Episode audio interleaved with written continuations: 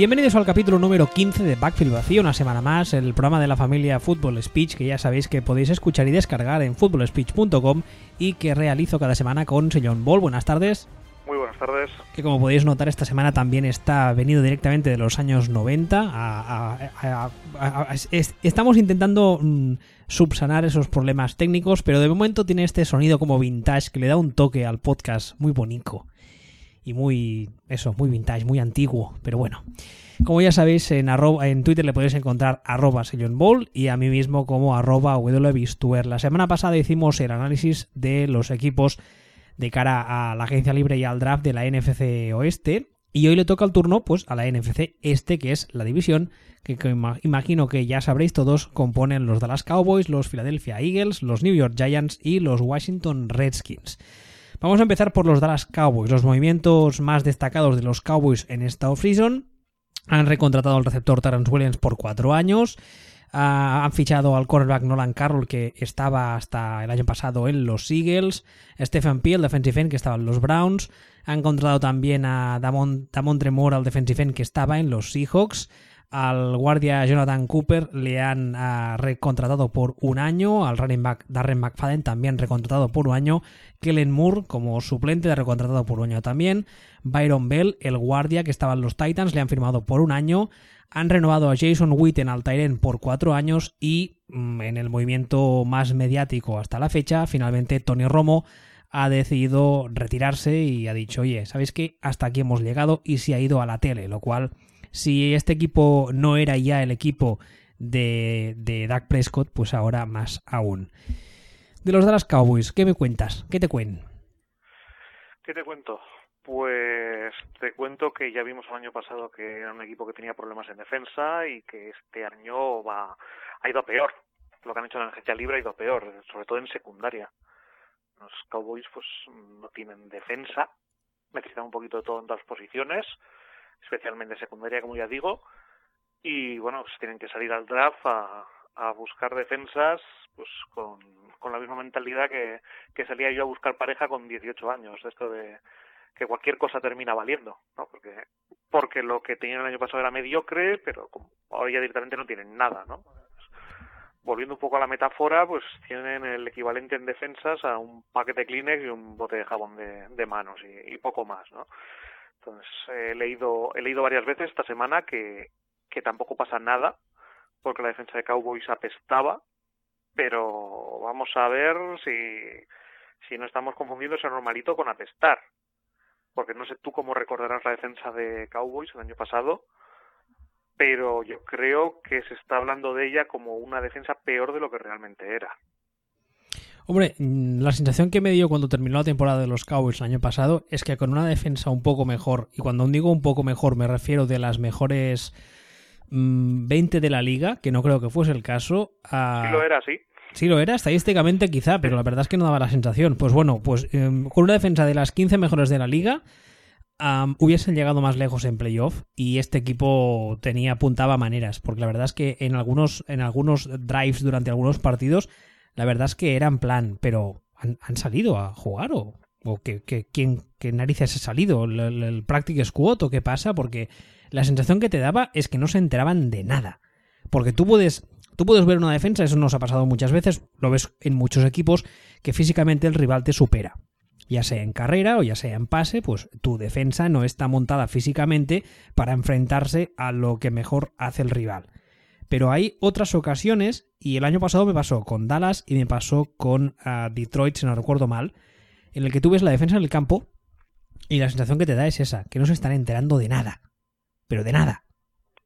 Y es la sensación que tuve en muchos momentos con los Cowboys el año pasado. Yo es que numéricamente, y aquí me estoy centrando un poquito demasiado tal vez en los números, numéricamente la defensa de Cowboys el año pasado fue una defensa bastante aceptable contra la carrera, top ten y bastante mala contra el contra el pase. Que en este ser mala contra el pase pues también tiene mucho que ver que andaban muy justitos de parras y al final pues disparaban contra la secundaria a los rivales como querían.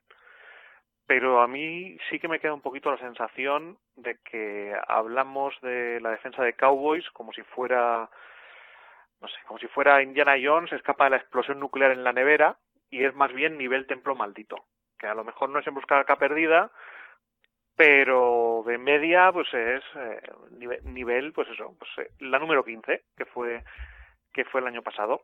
Lo que pasa es que la secundaria se ha marchado entera. Ha habido éxodo masivo en la en la secundaria. De hecho, si nos parece que ha habido un éxodo masivo en el global de la defensa, es porque de la secundaria no queda nadie. Todos, todos fuera.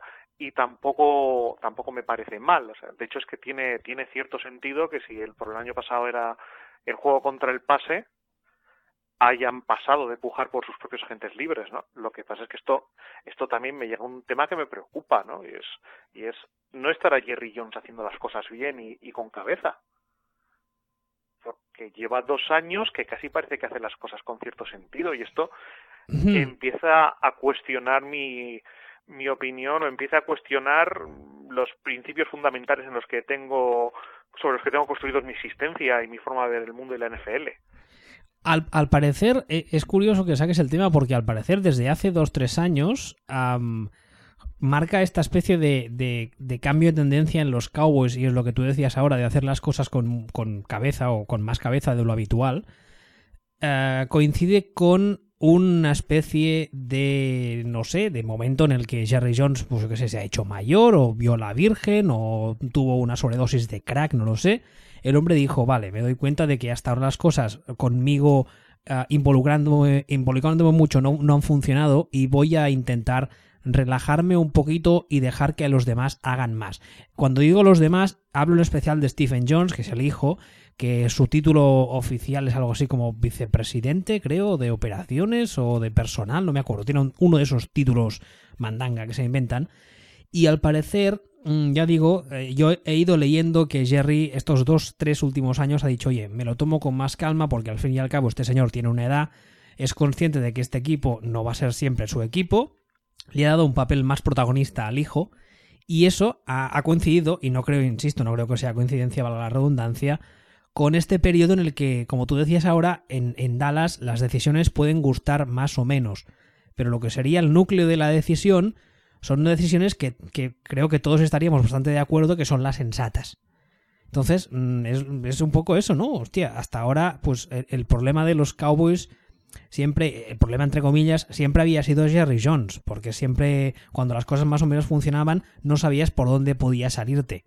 Y en cambio, mm, digamos que está salvando las distancias, que aún son muchas, pero está pasándose más eh, eh, Dallas como franquicia a un modelo más New England y alejándose más de un modelo más Washington, que es un poco el que siempre había sido. Yo estos últimos años, cuando pensaba en, en owners de estos zumbados locos, mi cabeza siempre venían unos cuantos ejemplos a la vez, que eran Snyder de Washington, Jerry Jones en Dallas, Al Davis en su día en Oakland, ese tipo de personajes, ¿no? Al Davis ya no está, Dan Snyder pasa palabra, y Jerry Jones, pues parece que eso, que las cosas están empezando a cambiar, ¿no? Pues oye, bienvenido sea. Seguro que los fans de los Cowboys no les desagrada, porque hasta ahora las cosas, los, estas dos últimas temporadas, parece que han ido muy bien. Sí, sin duda. De hecho, bueno, volviendo a, las necesidades de, Dallas Cowboys, no es que tengan demasiadas. Analizas un poquitín el roster y está medio bien construido, es decir, da la sensación más que de que más de más que necesidades en sí mismo tienen una serie de interrogantes que hay que ver si quedan hacia su lado o hacia el lado contrario, porque como necesidades per se a mí me sale el tema de la secundaria que sí, bien, pues han, han firmado a Nolan Carroll, que les, que les cubre un poquitín, pero tienen que seguir eh, seleccionando cositas en el draft, y luego ya pues son cosas secundarias. Necesitan el, necesitan Parras, a ver, también para, para no dejar vendida esta secundaria, y ya pues hablamos de cosas como un Taigen para, para sustituir a futuro a Jason Witten, aunque le acaban de firmar ahora a 78 años, que no termino de entender, este es el movimiento que menos entiendo, aunque todavía no he tenido tiempo de echar un vistazo real al contrato, pero supongo que un contrato ultra portable. Seguramente será de esos team friendly, en plan que en realidad eh, a la hora de la verdad, a efectos prácticos, es un contrato de dos años, como muchísimo, porque yo creo que, ya lo dijo en su día cuando pasó, uh, yo creo que el, el, el, hecho de que, de que firme este contrato un jugador que ya tiene un pie y medio en el retiro, te da la, la idea clara de que los mismos jugadores son capaces de que este equipo a día de hoy es capaz de hacer cosas chulas. Yo creo que Witten no se ha retirado precisamente por eso. Porque tiene claro que a corto plazo mm, este equipo puede darle el anillo y, coño, físicamente, pues si el físico le aguanta, ¿por qué no aguantar un par de años más? Que, insisto, eh, yo no me he mirado los detalles del contrato, pero es la sensación que tengo, que debe ser un contrato de esos que a la hora de la verdad es, es, mucho más corto que los cuatro años. Pero, por cierto, una cosa respecto a la defensa de lo que tú decías antes, estadísticamente son, está, me dijiste que están entre las top, entre las diez primeras contra la carrera, ¿verdad? No te hablo de memoria, pero creo que sí, creo que era la 8 contra la carrera. Bueno, si, si, no es la 10, será la 12, si no será la 9, más o menos. Pero claro, esa es una estadística que es un poco trampa, porque el año pasado, uh, estoy hablando de memoria, lo que no se debe hacer nunca jamás, pero uh, con Ezekiel Elliott creo que Dallas fue de los equipos uh, principales a la hora de, de consumir reloj. Entonces... No, pero yo, no, pero yo nunca te hablo de... Yo en ningún momento cuando hablo de esto sí, nunca hablo de datos absolutos. Los puntos absolutos siempre hay que mirarlos ajustados al, al ritmo del partido. Es decir, es un tema de, de puntos por posesión y es un tema de, de porcentaje de, de, puntos por, por posesión. No, no ah, puede ser vale, un vale, tema vale. absolutos. Es que hay mucha gente que hace trampas con eso y te dice, no, es que Dallas contra la carrera fueron la cuarta defensa. Y tú dices, ¡guau, qué buenos! Y, hombre, no, porque claro, su ataque resulta que se está comiendo la tira de reloj y cuando sale el rival mmm, hace lo que hace el 90% cuando va perdiendo, que es pasar, pasar y pasar. ¿Sabes? Ah, esto, se, esto, se, trata de mirar eh, cuántas yardas te comes cada vez que te corren. Y mirando eso, uh, eran, eran, eran... Eran, top ten, eran top ten, y si no eran top ten, eran casi top ten. Ah, pues no está mal. Yo les, les tenía peor considerado. O sea que está clarísimo que el problema principal de, de, este equipo es la secundaria. Sí, completamente. Y más ahora, ya digo, porque es que eh, el año pasado la tenían mal, este año ahora mismo directamente no tienen.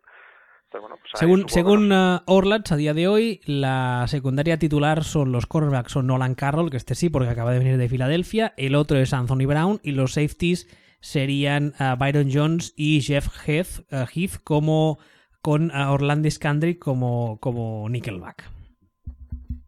Pues eso, como te iba Madre diciendo, mía. cualquier cosa que implica tener que mencionar a Nickelback es mal asunto. Madre mía. ¿Algo más que de los de las Cowboys? Sí, bueno, como comentaba antes, que al final el tema o las dudas de los Cowboys no son tanto esto, porque no veo tanta duda como un proyecto bien llevado, como la pregunta del millón, que es qué va a pasar con Dak Prescott. De hecho, la pregunta del millón 1.0, que es qué va a pasar con la línea ofensiva ahora que este año ha perdido un par de jugadores, a ver si se va a mantener como estaba o va a perder o va a perder fuelle y una vez que sepamos si Adina aguanta, que yo imagino que aguantará bastante bien, si no al, al mismo nivel al que estaba, ¿qué pasará con Dak Prescott? Porque yo de Dak Prescott puedo creerme una horquilla bastante grande de posibilidades. O sea, a mí no me resulta absurdo ni que sea Russell Wilson 2.0, ni que los coordinadores defensivos le hayan cogido la matrícula, la línea empeore un poquitín y él de repente empiece a, no te voy a decir a pestar, pero, pero sufra un retroceso bastante fuerte. Entonces, en función para mí de, de cuál sea la respuesta a esta pregunta de qué va a pasar con Dak Prescott, a partir de ahí va, sabremos o, o vendrá la temporada de los Cowboys. Aparte de que no es lo mismo ir por la vida con Dak Prescott y saber que si la cosa se tuerce, puedes sacar a Tony Romo, por mucho que físicamente no estuviera, que ir por la vida con Dak Prescott y sabiendo que si se rompe o la cosa no funciona, tienes que salir con, con uh, Derek Moore, ¿no? Es ahí Derek Moore. Espérate, que no me, no me acuerdo sí, el nombre. Pero, pero si al final es irrelevante. Kellen Moore, si, perdón. Si la temporada de los Cowboys es buena y Dak Prescott se rompe, los Cowboys salen con Tony Romo, estoy seguro. ¿Cómo? Si la temporada de los Cowboys es prometedora, va bien, va funcionando y a mitad de temporada se rompe Dak Prescott. ¿Desretiran a, Tor a Tony Romo? Des eh, Romo tiene, con CBS tiene una cláusula de salida. Sí, de hecho, justamente antes del programa leía que eh, no ha presentado los papeles del retiro. O sea, oficialmente no está retirado. Entonces, entre pitos y flautas y en varias entrevistas ya ha comentado él que, bueno, que, que si le llama a un equipo, que Black, hablarían, mirarían y esto, si le, que se le llama Dallas porque se rompe a Prescott que perdería el culete por, por volver a jugar. Sí, ¿tú crees? Incluso con lo que se filtró de que estas últimas semanas había dejado de hablar con la gente que en su día apostó dentro del vestuario por Dak Prescott y que al parecer su relación con Jason Garrett no es la mejor, etc. Yo creo que se pueden decir muchas cosas, pero yo esto que te estoy diciendo se lo he oído al propio Romo. Ah, pues entonces si lo ha dicho el mismo. Una vez que, una vez que al, propio Romo, pues en entrevistas comentando el tema, pues sí, que, que no podía dejar pasar la oportunidad, que tal, que cual, que esto, que lo otro, y que, pero que si Dallas necesitara de verdad, además me llamó mucho la atención el concepto de verdad, que él estaría ahí. Bueno, pues dicho eso, uh, falta. La verdad es que yo también tengo ganas de ver qué pasa con, con Dak Prescott, porque ya sabemos que el, eh, la, eh, ¿cómo lo llaman? La maldición del segundo año o el, bajón del segundo año, no me acuerdo nunca cómo lo llaman, pero es, es, real, entre otras cosas, porque, mm, bueno, pues los coordinadores defensivos rivales y los jugadores defensivos rivales, que también hay algunos que estudian film, han tenido una temporada entera con su off-season de parón en medio para estudiarte, para verte, para verte los modismos, para verte si tienes manías, si no eres de los que cambia la cuenta de Snap, si realizas según qué movimientos antes del Snap porque tienes una manía concreta, que eso parecen paridas pero no lo son. Y entonces, ¿de, quién leí una vez que creo que fue de Polamalo, que había un quarterback en su misma división, no recuerdo quién, que le tenía el número cogido porque siempre que iba a hacer el snap no sé qué, movía la mano de no sé qué forma o algo así le leí. O sea, cosas de esas kafkianas totales. Bueno, no sé. A ver, la verdad es que la temporada de, los Cowboys, mm, en principio, yo creo que pinta bastante bien. Pese a la secundaria, pinta bastante bien. Pero bueno, es una división que está con la tontería. Hace dos o tres años me lo dicen, no me lo creo, pero pinta muy chula, ¿eh? Está muy divertida. Siguiente equipo de esta división son los Philadelphia Eagles. En los Eagles, movimientos más destacados, por ejemplo, han firmado, han renovado por un año al safety Chellen Watkins, han cortado a Connor Barwin, al defensive end, han firmado por tres años al receptor que venía de los Niners, Torrey Smith, han firmado por, han renovado, vamos, por un año al linebacker Najee Goody, han ah, perdido al running back Ken John Barner, han firmado al guardia que venía de los Titans Chance Warmack, al receptor que venía de los Bears Aston Jeffrey, al center a Stephen Wisniewski le han renovado por tres años. Han perdido al quarterback suplente Chase Daniel y a su vez se han traído a Nick Foles para que sea suplente. Al cornerback Patrick Robinson, que venía de los Colts, le han firmado por un año. Han firmado a Chris Long, al defensive end, que estaba en los Patriots, por un contrato de dos años. Trey Burton, al Tyren, le han refirmado por otro año. Y a Matt Gloin, coreback que estaba hasta ahora en los Raiders también se lo han traído como coreback suplente. O sea, ahora mismo los suplentes del niño maravilla son Nick Foles y Matt Gloin, de la marinera. Bueno. Cositas de, cositas de los Eagles. ¿Tienes algo que comentar? Hombre, ah, que tengo muchas ganas de ver la segunda temporada también de, de Carson Wentz. Tengo muchas ganas de ver la segunda temporada y tengo muchas ganas de ver cómo enfocan los Eagles el draft porque las contrataciones de, de Aston Jeffrey y de Torres Smith no son nada del otro jueves, pero mejoran sustancialmente lo que tenía hasta ahora el equipo, lo cual tampoco es que sea muy difícil, francamente. Y yo creo que cambian un poco el rumbo del draft yo hasta ahora tenía claro sí o sí, o eso creía, que los Eagles iban a ir a un receptor, a por un receptor en primera ronda, y ahora ya no lo tengo tan claro. Yo tengo bastante claro que no, o creo que no. Irán a por un receptor en primera ronda. De hecho, es que yo sí que creo que tienen un plan muy claro y lo han venido siguiendo en esta en esta offseason, porque lo que han estado tapando lo han estado tapando con mucho sentido. Lo primero, el agujero más gordo que tenían los Eagles el año pasado eran los receptores. Eran de estos que de estos que te ponen el balón en el suelo, más, que el Barça que el de, Guardiola, del, el, tiki-taka, pues, pues lo mismo. Parece que van a jugar a eso, los receptores que tienen los Eagles el año pasado. Entonces a mí Aston Jeffrey sí que me parece bien, y incluso y más que bien y del que no estoy enamorado es Torrey Smith, que me parece más un tercer receptor que, un segundo receptor, tal vez a estas alturas. ¿Sabes la sensación que tengo yo? Es que le han fichado a un poco para ver si es capaz de hacer que, en especial hay dos que son uh, Green Beckham y Jordan Matthews, porque a Golor, bueno, imagino que también, no, no creo que le den por perdido en Filadelfia, yo personalmente sí. Yo creo que es un poco fichaje en plan a ver si nos forma un poco a los nenes y les enseña un poco de ética de trabajo y esas cosas y que puntualmente pueda aportar deportivamente en el campo, que seguramente no creo que esté para hacer receptor 1 todo el partido, pero para, para aportar cosas puntuales yo creo que sí. Es la sensación que me da, ¿eh? No, sí, sí. Lo que está claro es que es un receptor de nivel NFL. Y lo del año pasado era en Playmobil. Entonces, eh, así, eh, en el peor de los casos han mejorado. Y esto para mí lo han cubierto bien o muy bien. Está, lo han solidificado muy bien teniendo en cuenta cómo estaba el año pasado, lo que es la posición. Y entonces ya, donde sí que tienen un agujero, ahora mismo ha pasado esto, es en los cornerbacks. Ahí en la, en la secundaria tienen un agujero o tienen un cráter directamente. ¿Crees, que, ¿Crees que importa mucho? O sea, a ver, obviamente sí que importa y más en la NFL actual donde todo es pase, pase, pase.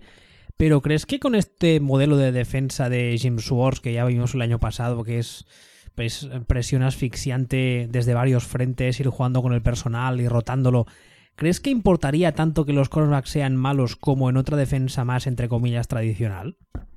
No, pero es que aunque importe algo menos, lo que no puede ser es ir por el mundo con los cornerbacks que tienen los, los Eagles ahora mismo.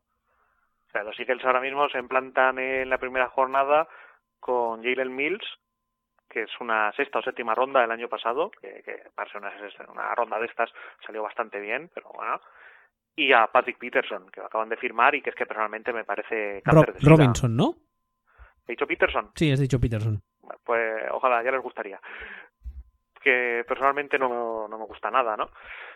Entonces aquí necesitan necesitan algo, pero pero ya.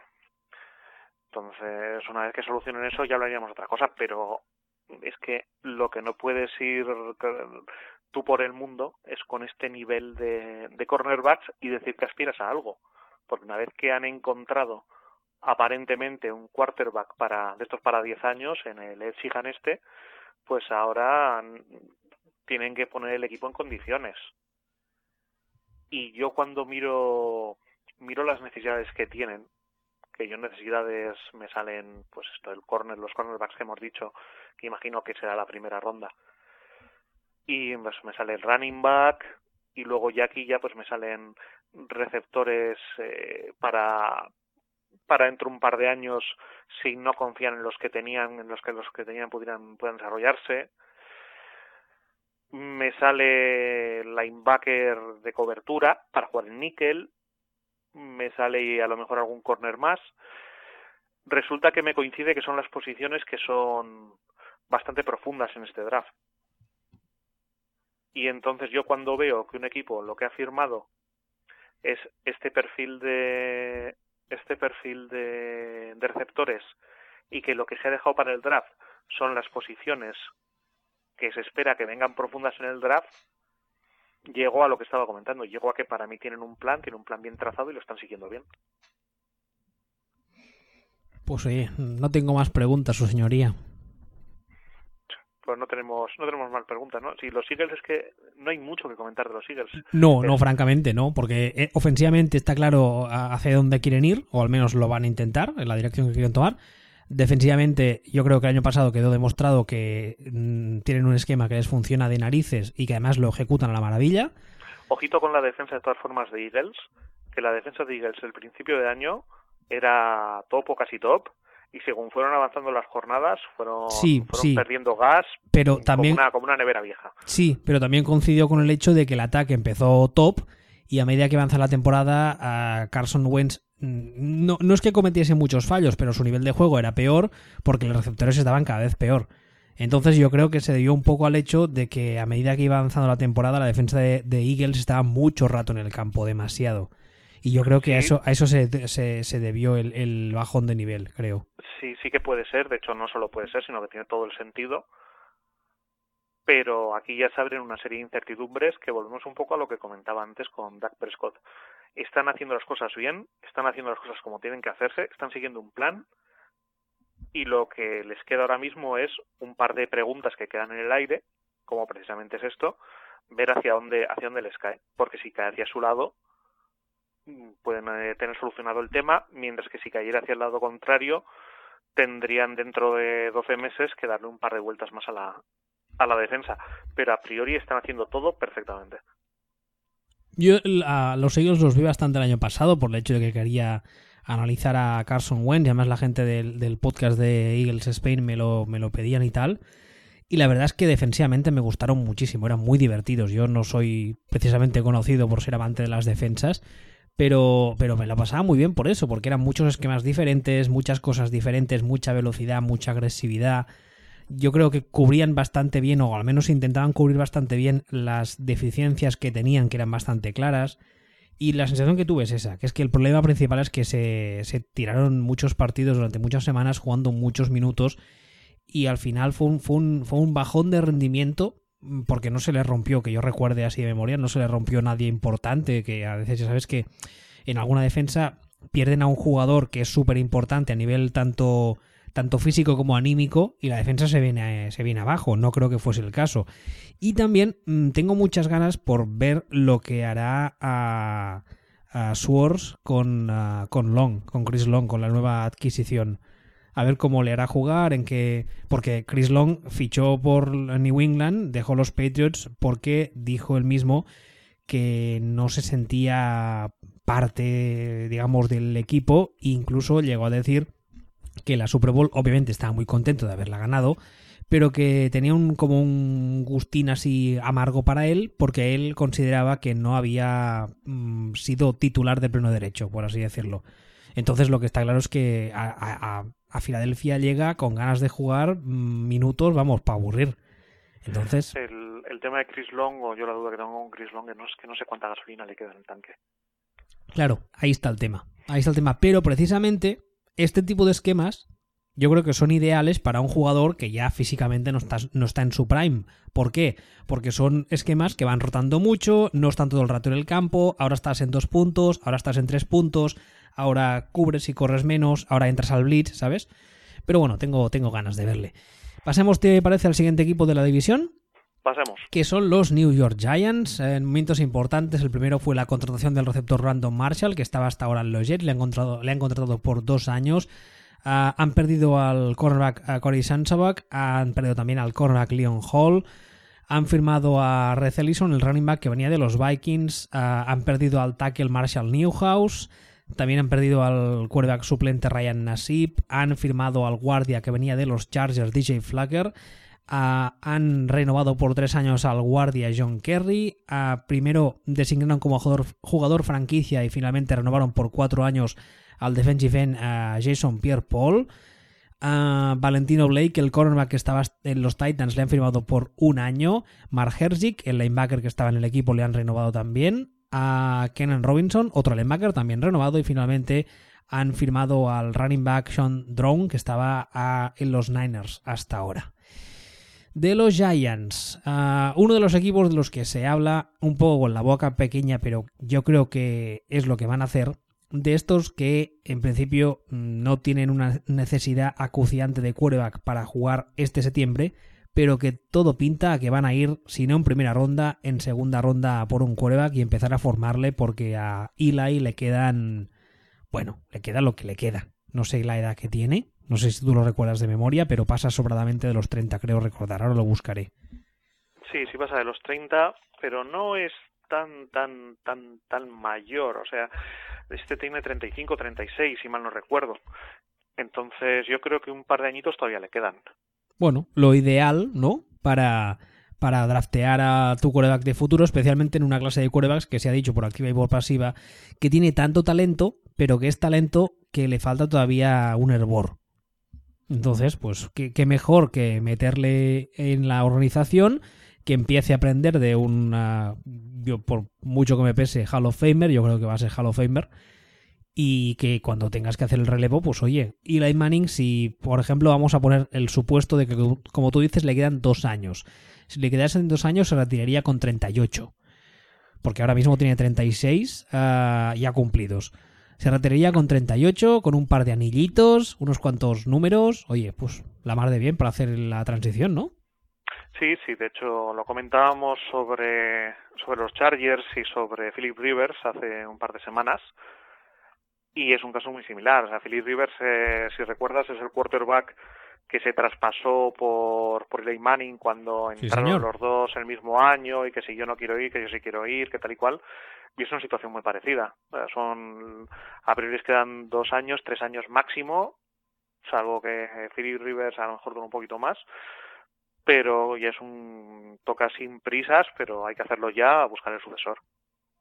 Son casos muy similares y, y van para allá. Donde no estoy tan de acuerdo es en que los Giants no tengan necesidades porque me parece que tienen unas necesidades descomunales en ataque. Yo, yo no, no he dicho eso, ¿no? No, te, he entendido que vas por ahí, que, que, olvidabas todo lo demás y te ibas hacia allí, hacia la hacia la sustitución de, de Eli Manning. Mm, no es que no tengan necesidades en ataque. Eh, lo que pasa que, claro, eh, el quarterback es, siempre acaba siendo la necesidad y yo creo que es lo que decía antes, esta clase viene ideal para eso, para cogerte a un chaval y ponerlo a aprender. Y además, un poco con la. con el. A ver, a ver si voy a saber explicarme lo que estoy. lo que tengo en la cabeza. Muchas veces. Em, si tu quarterback titular ve que drafteas a un chaval que obviamente ya está a punto para jugar y lo tiene ahí detrás apretando, su su mindset, tanto a la hora de jugar como a la hora de ayudar a este chaval a formarse, es diferente que este escenario en el que tú puedes rastrear a alguien, pero que todo el mundo tiene claro que no está a punto para jugar, con lo cual, con lo cual eh, Eli puede decir, bueno, sé que es el tío que me va a reemplazar, pero con calma, nadie me fuerza nada, yo le voy enseñando. ¿Sabes lo que quiero decir? No, no, eso es perfectamente. El problema es que los Giants están ahora mismo en una situación en la que el año pasado tuvieron una defensa de, una defensa de Super Bowl, tuvieron una, defensa de, de, primer nivel. No sé ahora mismo si fue la primera liga, si no fue la primera, fue la segunda. Entonces, realmente tienen medio equipo, tienen toda unidad que puede aspirar a todo. Y podemos decir, no, es que pueden, pueden ir ahora mismo por el sustituto de Eli Manning. Y la pregunta real es, ¿deben ir ahora mismo a por el sustituto de Eli Manning o deben ponerlo todo para, intentar aprovechar el nivel de esta defensa? ¿Deben darle armas a Eli, deben solidificar la línea para que no le aticen? A ver si a lo tonto se pueden convertir en, en un equipo Giants de estos que de repente se te plantan a Super Bowl y levantan el trofeo a Tom Brady. Hombre, a ver, eh, la contratación de, DJ Flagger, que era el guardia que está en los Chargers, mal, mal no les vendrá. Eso para empezar. Así que es verdad que tienen que seguir o tienen que aportar algo más a la línea de ataque porque Marshall Newhouse ya es, agente libre y se ha ido. no, pero, el hecho de que, que Newhouse se, vaya, eso solidifica la línea. Sí, ya. Y también, y también han renovado al guardia John Kerry por tres años. Pero lo que es evidente es que hay que seguir arreglando la línea y luego también lo que está muy claro para todos es que es que Eli necesitaba más ayuda y yo creo que en esa línea va el fichaje de Brandon Marshall. Que ojo, también te digo que Brandon Marshall es el típico, es el, es el caso de jugador que te puede salir súper bien. Lo has fichado por dos años y te puede dar dos años del copón o se le puede girar la pinza, que ya lo hemos visto antes con facilidad, y es un mm, dado por culo en el vestuario desde el día uno, ¿eh? O se le puede acabar el físico, porque Brandon Marshall tiene treinta y tantos. No tiene veinte muchos. Tiene treinta y unos cuantos. Yo creo que se le ficha para ser número dos clarísimamente. Y también se le ficha. Sí, no, no, eso, eso, por supuesto. Y también se le ficha en un papel un poco como lo que decía antes de uh, Torres Smith, ¿era? Sí, Torres Smith que se le ficha un poco para que coja a Odell Beckham y le diga, mira chaval, yo he estado en tu lugar más o menos, mm, te voy a contar unas cuantas cosas que no tienes que hacer y a ver si le pone un poco de orden en la cabeza que no le vendría mal. Y es la sensación que tengo. Hombre, no sé yo si Brandon Marshall es la persona más adecuada para poner orden en la cabeza de nadie. yo más me creo que coja Odell Beckham Jr. y le diga, mira, me han contratado para decirte esto, pero en lugar de eso vámonos de golfas. no, no, no, yo creo, yo creo que es, tiene, tiene tiene peor fama de la que en realidad es. De hecho, Brandon Marshall, hay un reportaje muy chulo que seguramente si lo buscáis en YouTube lo encontraréis. Donde creo que es un. es un ¿Cómo se llaman los reportajes esos que hace la NFL? Que los hacía. A, a, Football Live, creo que es. Creo ah, que sí. Creo que es el, es el, la Football Live que hacen de Brandon Marshall, donde él habla abiertamente de su enfermedad. Creo que él es bipolar, creo recordar. Que de hecho el incidente que en su día tuvo en, eh, fue en Denver, ¿no? Cuando... Este fue, este fue el que en un entreno de Denver cogió el balón ante delante del, del head coach y le pegó una batada en plan, no me da la gana de entrenar. Fue este, ¿verdad? Mm, no me acuerdo de eso. Creo que fue este. Y de hecho cuenta que en ese momento su enfermedad no estaba controlada y tal. Y es un tío que habitualmente da, da charlas ah, en, en grupos de estos de ayuda. Y al parecer desde que está casado, medicado y atado en corto, es una persona completamente diferente. Lo que eso no quita que, bueno, que en el pasado ya lo ha hecho, que cuando las cosas no le van de cara, pues, pues eso, pues que se raya y dice, aquí os quedáis. Pero yo creo que se le ha fichado, eh, al menos es la sensación que tengo, que es lo que te dices, quizá podrían haber encontrado a otro perfil más, como lo que decíamos antes, más perfil Torrey Smith, que es un tío que nunca ha tenido follones, y alejarse más de este perfil Random Marshall. Quizá, pero no sé, tampoco me parece un, un mal fichaje. Creo que no, y, fí- y físicamente, por perfil de receptor, es un receptor ideal para jugar junto a Odell Beckham Jr. Claro, al otro lo mandas a tomar por culo, en largo, y a este lo mandas en cortito a coger las bolas complicadas en tráfico que posiblemente Odell Beckham no quiera o no sepa coger. Exactamente. Entonces, ¿qué es lo que sí que necesitarían para terminar de redondear el tema? Un end, que es lo que les falta, que es lo que yo imagino que irán a que irán durante el draft. Pero quitando eso, línea ofensiva y tight end, sí que ya nos plantaríamos en el en el tema este del relevo de Eli. ¿Hay, hay algún, algún eh, prospect de quarterback que a ti te guste especialmente para los Giants? Es un atraco en toda regla porque no, no sé si habías ni pensado en el tema, ¿eh? pero no sé, quizá tienes alguna preferencia o... A mí es que no me gustan demasiado los prospects de, de este año. No, yo lo que les he visto No, no, para, para jugar mm, en un año ninguno. A mí no me gusta es, ninguno. Es que, ese es, es que ese es el tema. Es que yo los veo y no tengo la sensación de decir, le veo maneras, le veo tal, le veo cual. A ninguno, a ninguno. O sea, veo a alguno con brazo, pero los que los que veo con brazo les veo pinta de Paxton Lynch. Hoy, hoy lo, lo hablamos en Twitter precisamente que yo estoy mucho a, a expensas de ver dónde cae cada prospect para acabar de formarme una opinión, que luego esa opinión puede ser equivocada, ¿vale? Porque yo puedo ver que un jugador X cae en un equipo y decir es el escenario ideal para él y que luego el chaval tenga la cabeza con más agujeros que, vamos, que el queso Gruyère. Es el Gruyère el que tiene agujeros, ¿verdad?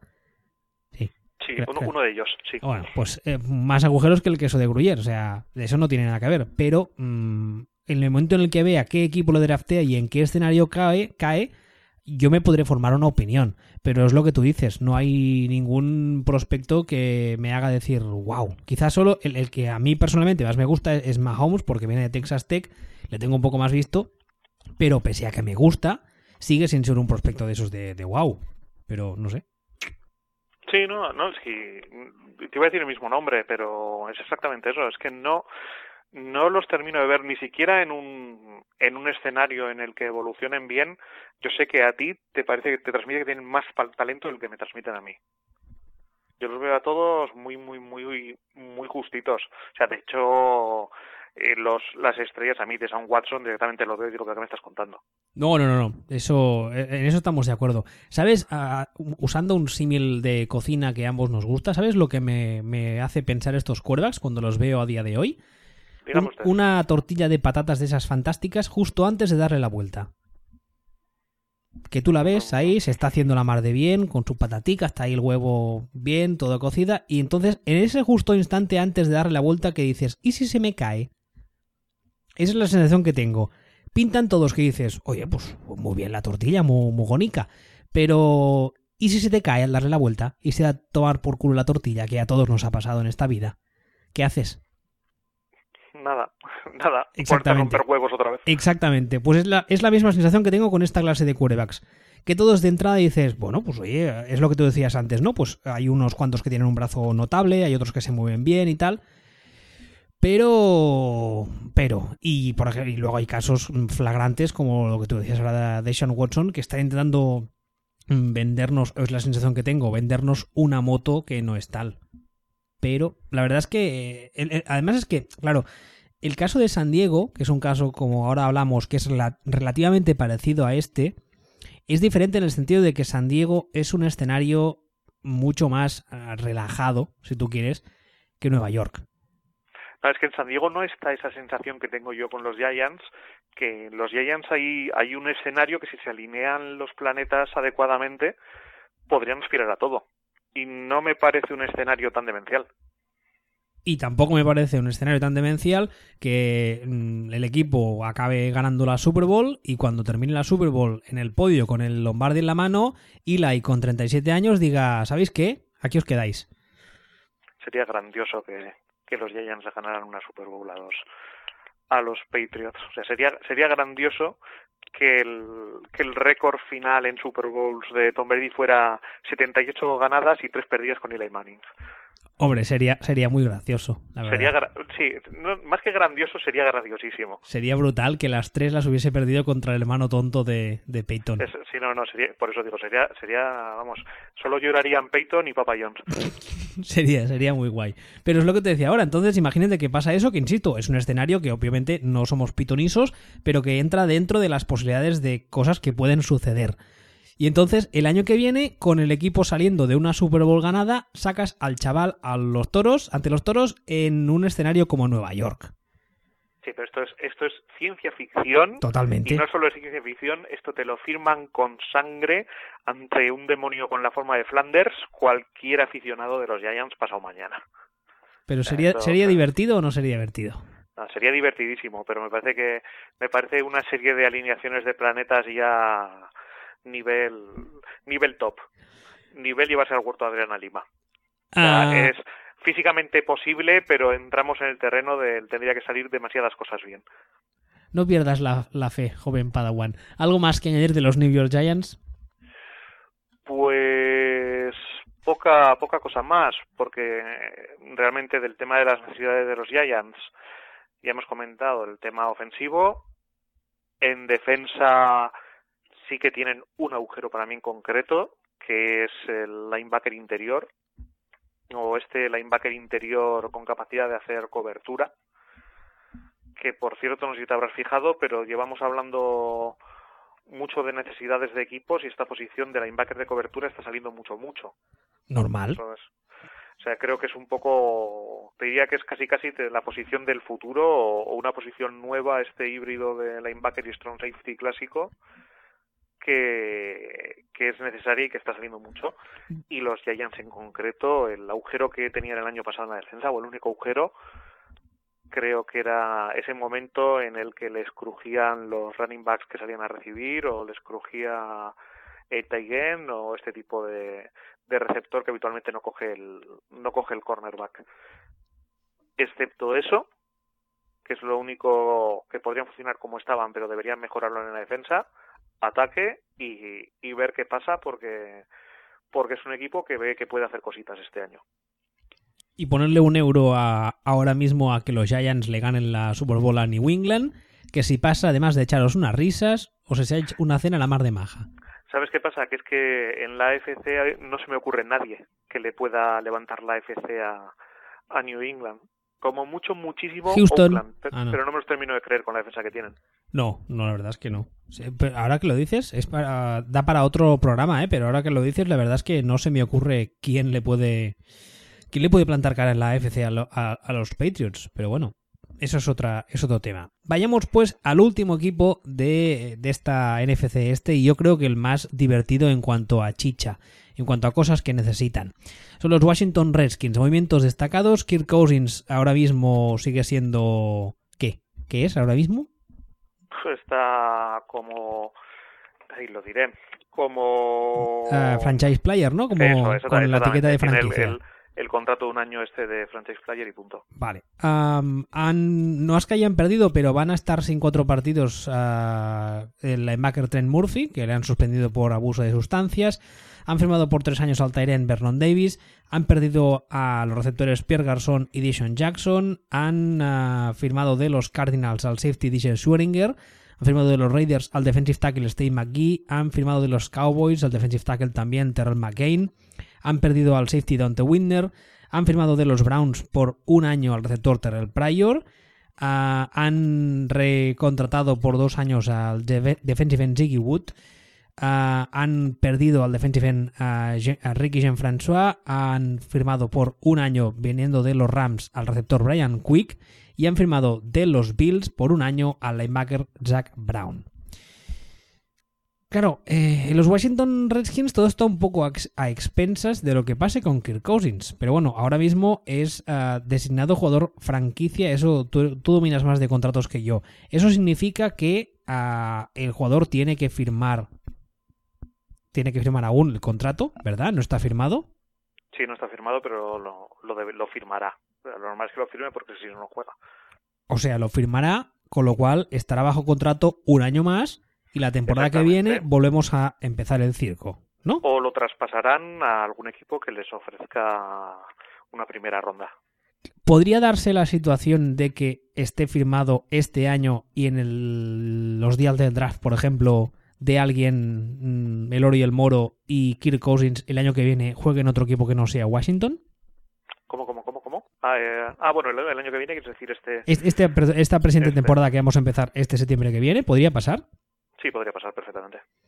Claro, eso es un escenario que no se me antoja tan raro. Que los días previos al draft, o incluso durante el mismo draft, mm, algún equipo que necesite quarterback que haya pasado lo que un ah, lector bautizó como el efecto Ponder y en los 12 primeros picks hayan salido 19 quarterbacks, de repente llame a Washington y les diga: Oye, ¿qué tal? que os doy tal, tal, tal, tal, tal, la mascota y la mujer del dueño a cambio de Cousins. Yo, yo solo me lo puedo creer eso o de, o de Niners por la relación personal que hay o de tu equipo de Texans por la desesperación que tienen que tener ahora mismo. Porque de hecho, esto tocaría en otro programa, pero hay una cosa que me hace mucha gracia de, de Texans y que me dice muchas cosas también sobre esta clase de quarterbacks y es que Texans dijo o dejó caer o se comportó en todo momento como que no le interesaba a Tony Romo. Nos estamos, nos estamos haciendo los interesantes. Esto es como con las chatis. Sí, pero, pero el discurso cambió en el momento en el que empezaron a probar quarterbacks. Y en el momento en el que empezaron las pruebas de quarterbacks, en el momento en, el que empezaron pues a, testar la que si el brazo, que si la potencia, que si esto, que el otro, dijeron, vale, em, todo muy bien, eh, oye Tony, que te vengas a los Texans. Lo que me quiere decir que lo que vieron en, la, en los quarterbacks que se presentan no les gustó y también me quiere decir que lo que tienen ellos tampoco les gusta. Pero bueno, volviendo al, al tema este, es un escenario que es posible, pero me cuesta mucho creerlo porque tendrían que dar muchísimo por, por Cousins.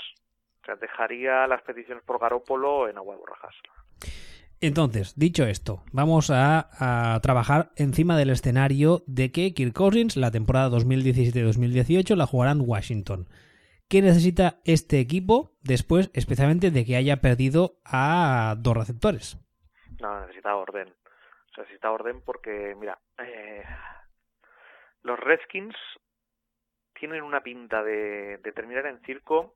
Los Redskins son, si damos un premio anual, Teresa Raval, al equipo interesante, con más pinta de terminar en ser siendo un circo, son los Redskins.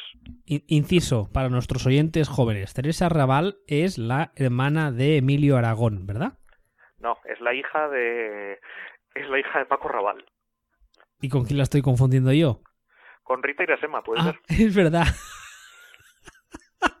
vale, no pasa nada. Corramos un tupido velo, luego lo edito. ¿O no? No sé. sí, eso, no, no. Ahora recorta eso para quedar bien. Pero bueno, volviendo al tema. Hay un detalle, hay un, un, par de datos que de los Redskins que no has mencionado. Como por ejemplo, que acaban de despedir a Scott McLaughlin, el general manager, porque parece que le gusta más la botella que a, que a H. Maznar, ¿no? Y se lo han quitado del medio y no lo han sustituido y han dicho que no lo van a sustituir de momento, por lo menos hasta después del draft. Entonces se van a plantar en el draft sin general manager. Ya hemos comentado lo de Kirk Cousins. Tienen a Kirk Cousins aparentemente encabronado y con ganas de irse a firmar un contrato largo a donde sea porque eh, el tema de ser designado jugador franquicia a los jugadores no les suele gustar, porque si te parten la rodilla a lo, a Robert Griffin mientras eres jugador franquicia, el año que viene ya no cobras. Y eso suele ser complicadete. Han perdido de Son Jackson si pierdan Son, ya decíamos. Pero es que resulta que, que no es que fueran sus dos primeros receptores, es que eran receptores de más de mil yardas cada uno. Y el que los ha sustituido eh, es Terrell Pryor, que lleva jugando de receptor un año. Y el entorno de Cleveland es mucho más cariñoso y amable y menos exigente que el de Washington. Y, y Brian, Brian Quick, no te lo dejes. Y exactamente, exactamente, esa superestrella. Sí. Y resulta que damos muchos nombres y nos han perdido, han perdido, han perdido. Bueno, sí, han perdido a Chris Baker. Que Chris Baker era el mejor jugador que tenía en la línea defensiva. Y dice, no lo han sustituido por McGee McLean. Vale, pues me parece muy bien, pero son bastante peores. O sea, a mí McLean, es que no estamos hablando de tomar el Nakatomi, estamos hablando de solidificar la defensa. Y para esto yo no lo termino de, no, no termino de ver ni remotamente a la altura de, de lo que aportaba Chris Baker. Han perdido al coordinador ofensivo, que tampoco lo hemos dicho. A Son McVeigh. Y lo han sustituido ascendiendo a dos tipos desde dentro, tanto a él como al coordinador defensivo, de estos con poquito pedigrí, o sea, con pedigrí nivel el, el perro de la dama del vagabundo.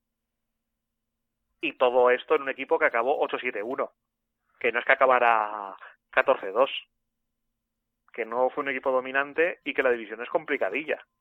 A mí yo los Redskins me parece que tienen más peligro que una piraña en un video.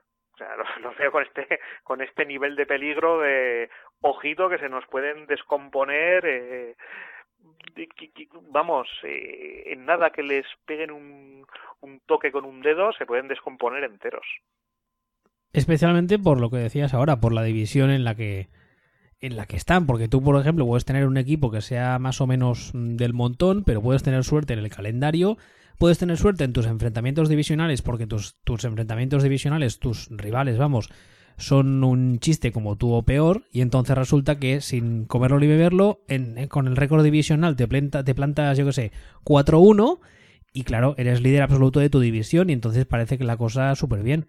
Pero es que no es No. el caso, es que esta división No, yo creo que este año va a ser muy, muy chunga. es que juntan varias cosas. Es que juntan división aparentemente complicada. Juntan sensación de casa de putas eh, en las oficinas. Juntan pérdida aparente de calidad en los jugadores. Juntan eh, quarterback probablemente de, ma- de mala hostia. Coordinadores que han perdido también. Coordinadores, exactamente, no, a eso me refería con el tema de casa de putas en, en las oficinas. Eh, la sensación es que, que están mm, a, eso, a, un, a un mal momento de venirse abajo. Y como empiecen, pues eso, un 0-3, una de estas cosas, puede ser como para comprar palomitas, el tema de los Redskins. O sea, ya ni, ya ni entrando en las necesidades, porque dicen, no, es que les hace falta running backs y receptores, a lo mejor, pues a lo esto, o safety, o esto, tampoco tienen mucha mediocridad y, y poco jugador de primer nivel. Tampoco tienen necesidades de estas que Dios mío, no tienen nada. Línea ofensiva, lo que estaba comentando, porque a mí, a mí Chris Baker, eh, pues, pues, pues me parece que no lo han sustituido en condiciones. Pero, pero sobre todo es eso, es la sensación de, de que de, de casagolfas que, que transmiten que, que o son o van a ser o pueden ser y el uno no va a ayudar. Hmm. Sí, sí, la verdad es que sí. Pero bueno, mmm, habrá que ver lo que queda de agencia libre y, y, qué dirección cogen en el draft. Igual, no sé, igual se vuelven locos y van a por un mega receptor y Kirk Cousins eh, está contento otra vez. Yo qué sé. Yo qué sé. Mm, Es, complicado. Es complicado por, porque es que les está pasando de todo. Les está, les está pasando absolutamente de todo. Y, no les veo una no les veo una salida fácil no es una salida fácil. O sea, parece Terrell Pryor parece que ha salido de los Browns y de repente dentro de un año puede despertarse un día y decir, joder, pero si estoy peor. Pues si estoy peor que como estaba, pero ¿qué he hecho con mi vida? Ojo ahí, ¿eh? Ojo ahí con esa frase. Terrell Pryor puede despertarse un día viniendo de Cleveland y darse cuenta de que está peor en Washington que de lo que estaba en Cleveland. Y eso es factible, ¿eh? Yo lo, lo o sea, creo que es, podría pasar. Pero sí, no, sí. no, a, mí no, a mí no me sorprendería. Sí, sí. Pues no sé, ah, nada más que añadir de los Redskins por tu parte. No sé si quieres añadir algo más, si nos hemos dejado algo. No, poca cosa más. La temporada, ay, la temporada. La semana que viene vamos a analizar la última división de la conferencia nacional, que es la NFC Sur. Y luego no hemos hablado de qué vamos a hacer. ¿Nos vamos a coger vacaciones? ¿Nos vamos a ir a las Seychelles, a mi isla o cómo va? No, hacemos un repaso rápido del draft. ¿Cuándo es el draft exactamente? Nunca me acuerdo. Esa, esa semana. ¿Esta semana? Sí. ¡Uy, qué bien! Lo hemos clavado. Pues sí, algo haremos del draft, supongo. Ah, nada, pues hasta la semana que viene. Hasta la semana que viene.